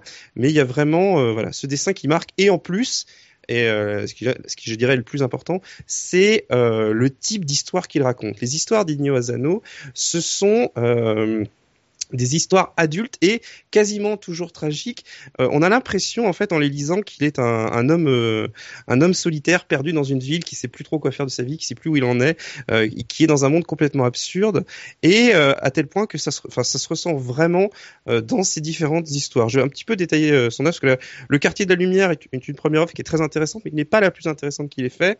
Il a également fait, donc je disais, Solanine, qui a une très très bonne réputation, en tout cas dans le milieu euh, des lecteurs de manga, et qui est une œuvre très poignante parce que c'est une œuvre euh, qui prend au trip. Il vaut mieux la lire euh, en étant un jeune adulte parce que c'est tout simplement l'histoire de jeunes adultes qui ont un club de musique et il va se passer des choses qui arrivent dans la vie. Donc je ne dirai pas ce qui se passe, mais la fin du premier volume est un coup de poignard et le deuxième volume est une reconstruction absolument fantastique. C'est C'est du, fantastique ou Ah non, du... C'est très très réaliste. Au contraire, euh, autant euh, dans Bonne Nuit Poun Poun, sur lequel je reviendrai, euh, le héros lui arrive vraiment énormément de choses, comme dans ses œuvres qui justement ont pour but de un petit peu montrer la société dans toutes ses différents travers. Dans Solanine, c'est une histoire qui pourrait arriver euh, dans la vie réelle, et justement, c'est étonnant à quel point euh, c'est un petit peu comme le film Totoro où il se passe pas grand chose quand on y pense au final. Dans Il ne Solanine, passe rien dans Totoro, mais c'est génial. voilà, c'est ça. Là, il se passe pas rien parce qu'il y a quand même des événements qui marquent, qui sont là pour, euh, voilà, pour, pour, pour choquer limite le lecteur. Et euh, malgré tout, voilà, les personnages sont vivants. Il y a une humanité là-dedans, et c'est vraiment le, le, le trait qu'il y a entre son récit et son dessin, c'est l'humanité. C'est vraiment, on sent que ce type-là, il est avec nous, il est sur Terre, il aime les gens en fait, il aime euh, les travers des gens, il aime dessiner l'absurdité du monde. Il est avec nous et il, nous parle quasiment. Et euh, c'est pour tout dire, pour l'anecdote, j'ai lu Solanine alors que j'avais euh, j'avais très très mal aux dents. C'est, c'est- je m'en rappelle pour ça. C'était une nuit où vraiment j'avais très très mal aux dents. Et à la fin du premier volume, le choc que j'avais, la, petite larme que j'ai versée, je sais toujours pas si c'est dû à la douleur ou si c'est vraiment dû euh, à l'histoire.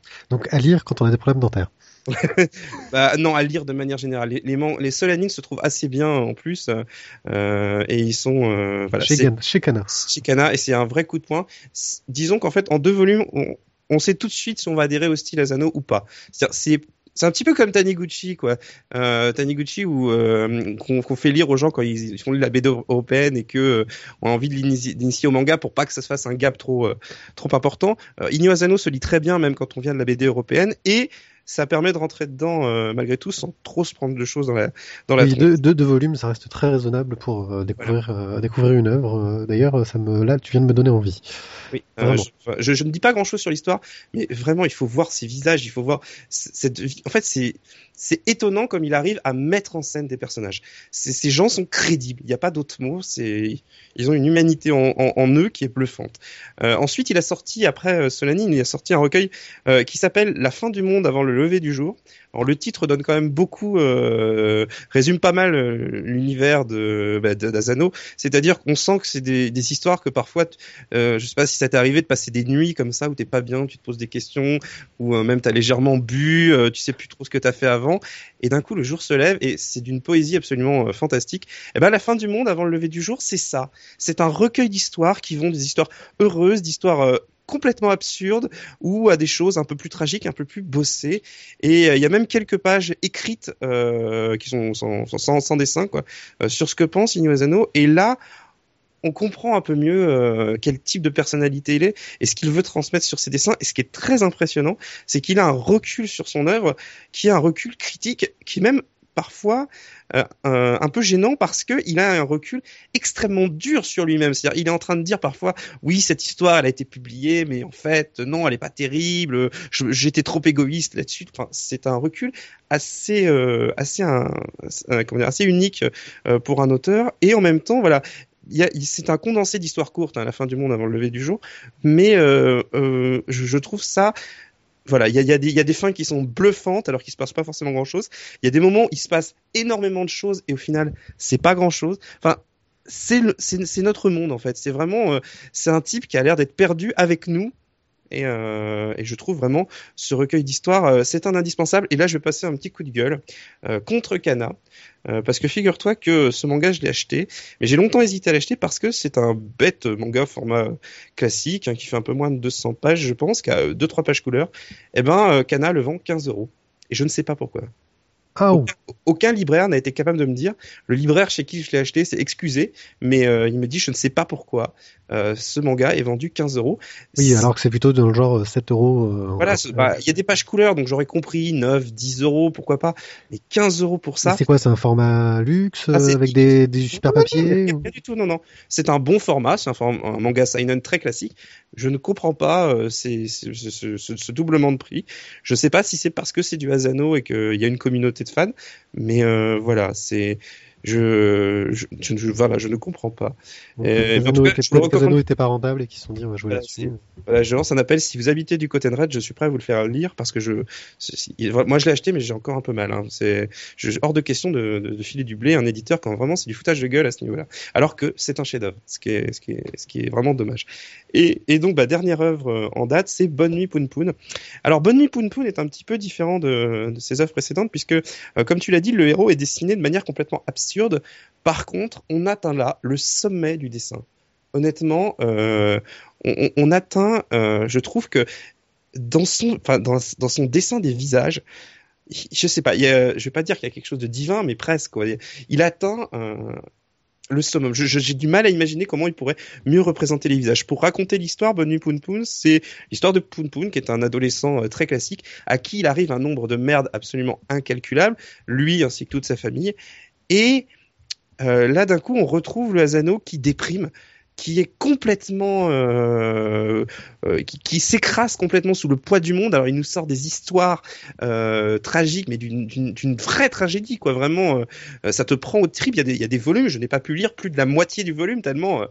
Ouf, faut faire une pause, il faut se faire. Ouh, au bout d'un moment, voilà, il faut, il faut un petit peu se calmer. Ça, ça met parfois très très mal à l'aise, et d'autant plus que euh, Asano pousse l'expérience plus loin, puisque en fait le dessin représente la vue telle que la vue des gens tels que Poun Poun les voit. C'est-à-dire que euh, va par les adultes en fait ont le visage déformé et cette déformation exprime à la fois euh, les sentiments très forts que ressent Poun Poun et l'impression qu'il leur donne. Donc, il y a des fois des gens qui vont avoir un visage complètement déformé, mais c'est parce que par exemple Poun va sortir du danger ou va trouver quelque chose d'étrange. Et à la fois dans ce non-recul, puisque évidemment l'auteur ne juge pas ce que pense Poun euh, et, et ne, lui vient pas en aide en quelque sorte. Euh, et donc du coup, dans, voilà, dans ce non-recul et dans, dans, ces- dans ces exagérations, ça fait un monde un peu bizarre, un petit peu Alice au pays des merveilles, euh, où tu sais pas trop où tu as mis les pieds. Et malgré tout, c'est une histoire absolument fantastique. C'est des thèmes d'une maturité hal- hallucinante quand tu connais euh, certains autres mangas. Il a- C'est vraiment, on suit la vie d'un ado en fait. C'est vraiment Voilà, ça la, base. En fait, il y a lui, sa famille. euh, Enfin, c'est c'est tout Ah, un. pourquoi est-ce que pourquoi c'est moi c'est le truc qui m'a perturbé c'est graphiquement euh, il est on a une impression d'avoir une sorte de fantôme de pingouin euh, si je résume hein, Oui. euh, euh, c'est il est très très simplifié euh, et semble très peu expressif comparé aux autres personnages hein, autour c'est volontaire les autres en ont conscience ou c'est juste une façon de, de, de mettre en avant le personnage principal en, simplifiant les traits pour qu'on s'identifie plus facilement à lui? Parce que Poun Poun c'est toi. Poun Poun Voilà. c'est toi. C'est c'est vraiment euh, les autres sont les autres en fait n'en tiennent pas compte comme s'ils étaient normaux, mais euh, ça lui permet évidemment de mettre en scène une famille et ce décalage lui-même est fait pour créer le malaise également. Ça permet l'identification et également euh, le malaise. Et ce, malaise, je disais, c'était d'une euh, d'une maturité absolue. C'est-à-dire que quand il y a une dépression, elle est totale. C'est-à-dire il y a un personnage qui est en dépression, il y a un flashback pour nous expliquer d'où il vient, et là tu fais mais cette histoire, elle est, elle est, elle est peut-être très tragique, mais elle est, tu ne peux pas t'empêcher de penser d'un côté qu'elle aurait pas pu arriver à quelqu'un et que malgré tout, il faut qu'il continue à vivre avec ça. Et, et Poutoun, c'est tout ça. Il alterne des moments un peu de répit quand même, mais quand un personnage sourit dans Bonum Poutoun, c'est, presque un rayon de soleil, quoi. C'est, faut, tu sens qu'il va se passer, mais tu sens quand même que malgré tout, derrière, t'as le, t'as le truc qui vient. Donc voilà, c'est une œuvre. Tu peux pas enchaîner les, enfin, je sais pas comment tu peux enchaîner les tomes. Euh, c'est, ok, c'est très joli, etc. Mais vraiment, ça, ça te demande tellement d'expérience de lecture que, et c'est très exigeant au niveau de l'empathie oui, voilà. Alors oui, parce qu'évidemment, si tu voilà, si tu adoptes ça au second degré, le volume n'a aucun sens. Mais euh, non, voilà, c'est et ce qui aussi est, est une caractéristique là, par contre, qui rejoint un petit peu ces autres œuvres, c'est que euh, il n'y a pas de méchants. Par exemple, il n'y a pas de méchants chez Asano vraiment. Il y a des gens, euh, voilà, qui sont euh, pas, pas terribles, mais il n'y a pas de méchants en tant que tels. La méchanceté, c'est le monde, c'est la destinée, c'est l'absurdité du truc. Euh, exemple, mais par exemple, au niveau absurde, tu vois, je reparle du quartier de la Lumière. C'est le nom d'un quartier, mais c'est tout sauf le quartier de la Lumière. Et pourtant, il s'appelle comme ça. Euh, voilà. Euh, Son œuvre la plus positive, ça reste Solanine, où là, c'est vraiment l'histoire d'une reconstruction. Mais euh, que ce soit la fin du monde avant le lever du jour ou euh, Bonne Poun Poun, il y a vraiment, euh, voilà, c'est un type perdu qui, qui se sait perdu euh, et euh, voilà il, fait preuve d'une tragique ironie parce qu'il a plus vrai plus vraiment le choix et il arrive à un tel point qu'à des moments donnés les repères s'inversent c'est-à-dire que le néant devient le refuge le, le néant, l'endroit où il y a rien, ça devient un refuge. Euh, la, la fuite, c'est le seul moyen de se préserver. Et, et même à des moments donnés, il inverse carrément. C'est-à-dire, le- la, la ville devient un espèce de rien, là où la campagne devient le seul endroit où il reste quelque chose. C'est voilà, c'est une œuvre très réfléchie et c'est voilà, c'est 13 volumes chez Kana, la série est finie? Alors je ne pense pas, non. Je, t'avoue que je suis en retard sur euh, sur euh, Bonne nuit Poun Poun, euh, mais en tout cas, même si la la série est, est, est finie, j'avoue que je le sais pas encore là. Euh, Elle a continué chez Kogakugan, euh, Ouais. Shogakugan en 2013, merci Wikipédia. Merci. Mais en tout cas, on n'est pas prêt de, de, de finir d'entendre parler d'Igno Asano, même si euh, j'avoue qu'en lisant certains trucs, je me demande s'il a pas songé au suicide. tu, tu, Euh. tu disais qu'il était- qu'il avait apparemment beaucoup de liberté par rapport aux auteurs, pourtant je vois là qu'il était euh, euh, chez quand même, euh, Kugan, qui est quand même un éditeur, euh, un des Bah, gros éditeurs. Écoute, je- moi, je, je, je, sais, je ressens ce que je lis. J'ai j'ai Mhm. lu énorme, enfin, j'ai lu beaucoup de mangas sans, sans vouloir me la péter ou quoi que ce soit, mais j'ai quand même lu pas mal de mangas. Je, je sais reconnaître quand un auteur est cadré, quand il y a une ligne éditoriale, etc.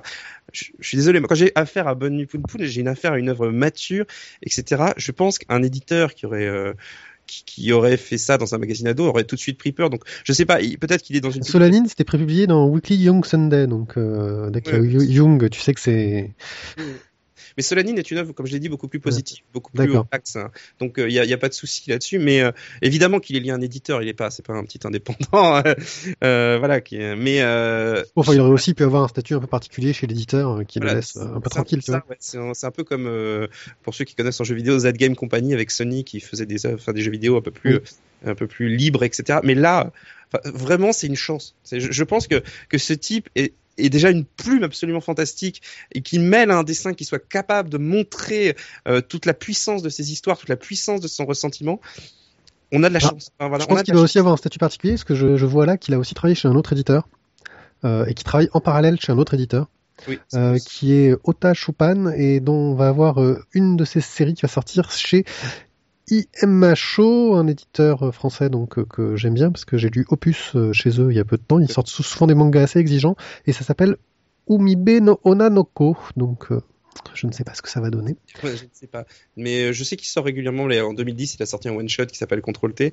Mais voilà, c'est un type qui a vraiment beaucoup de choses à dire et il faut lui donner sa chance. Je suis conscient que Banu Poon est, comme on dit dans le marketing, c'est clivant. Je pense qu'il y a des gens qui n'aimeront pas du tout, il y en aura que d'autres accrocheront. Mais voilà, cet auteur, il, a quelque chose. euh, moi, je sais qu'il me parle beaucoup. Ça a dû s'entendre d'ailleurs. Et euh, non, vraiment, euh, moi, c'est truc que je retiens, c'est qu'on a vraiment de la chance de voir, d'avoir quelqu'un comme ça et surtout d'avoir des publications en France de, mangas comme ça, parce que c'est pas évident, je pense, pour un éditeur de commercialiser, parce que bah, voilà, les couvertures de Monu Poon, elles sont tous sauf vendeuses.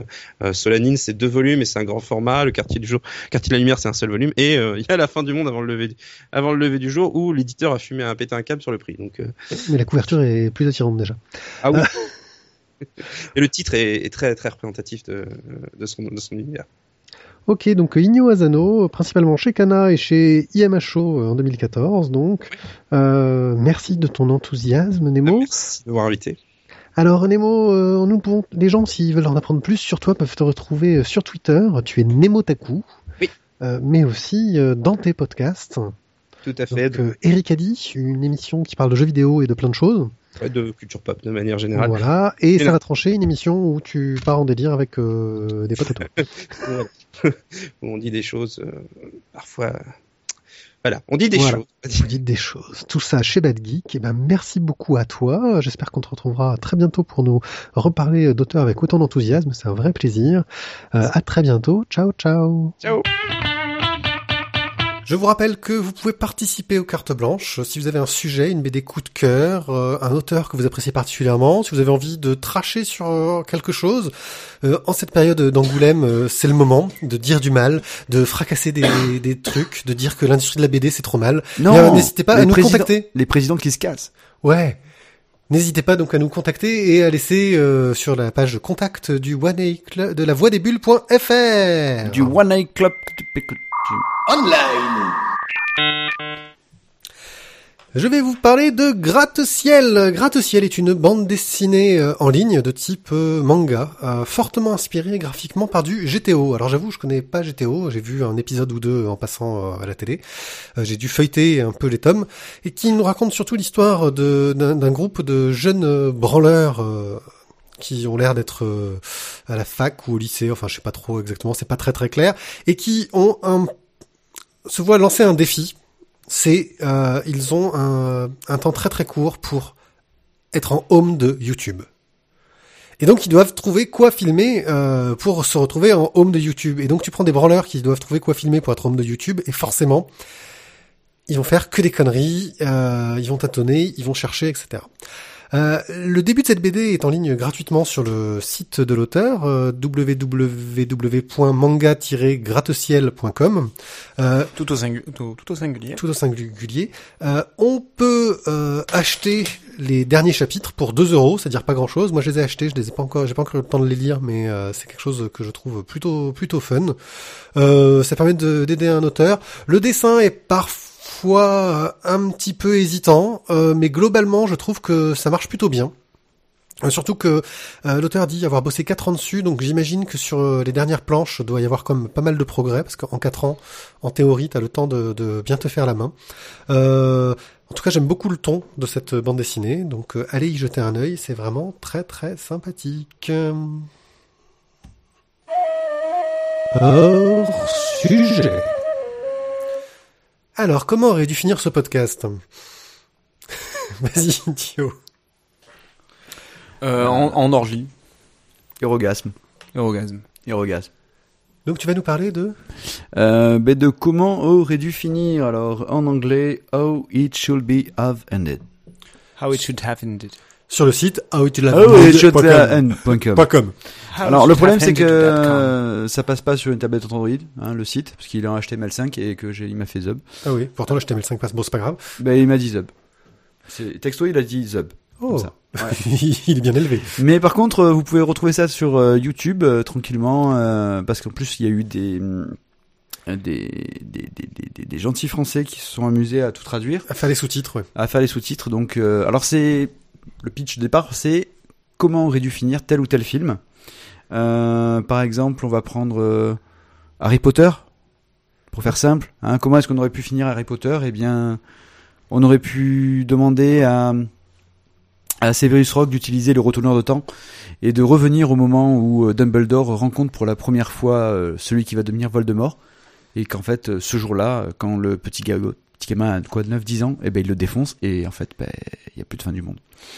Ça, c'est fait. Voilà, hein, comment est-ce qu'on aurait pu finir euh, le retour du Jedi aussi hein? Eh bien en fait euh, au lieu de faire semblant de balancer une bombe, bah tu balances réellement une bombe et tu butes tout le monde comme ça tu peux sortir tranquillement euh, l'autre de la carbonite et tu te casses euh, bah, tranquillement quoi.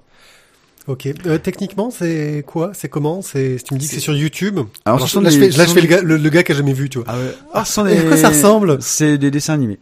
D'accord, c'est du dessin animé avec un style graphique euh, simplifié. euh, Simplifié, mais ouais. euh, ouais, donc enfin tu reconnais quand même tous les personnages. Hein, C'est du petit personnage en cartoony, c'est du grand personnage, C'est du petit 3D, personnage cartoony. c'est- Ça pique aux yeux. Alors ça- c'est du tout c'est la 3D, c'est de la 3D complète en fait avec euh, c'est en Full HD 1080p. Euh, franchement la PlayStation a 3D fil de fer. euh. Ouais.